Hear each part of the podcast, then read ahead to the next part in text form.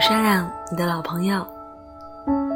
今晚十点呢，要讲给你的晚安故事，名字叫做《思念小熊的小兔》。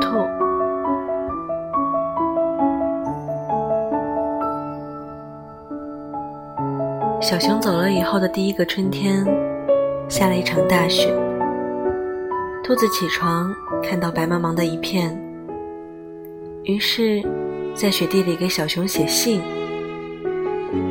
他写道：“你走了以后，春天都特别冷，所有的雪都朝我这里下了。”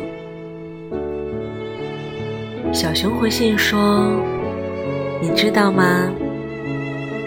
那些你看到的雪，都是迷路的云朵和彩虹。那样，我踩在雪里，看着脚印，才知道哪一条是回去找你的路。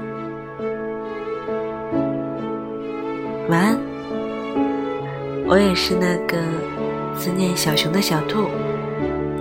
我是亮，在沈阳向你问好。各位，拜拜，做个好梦哦。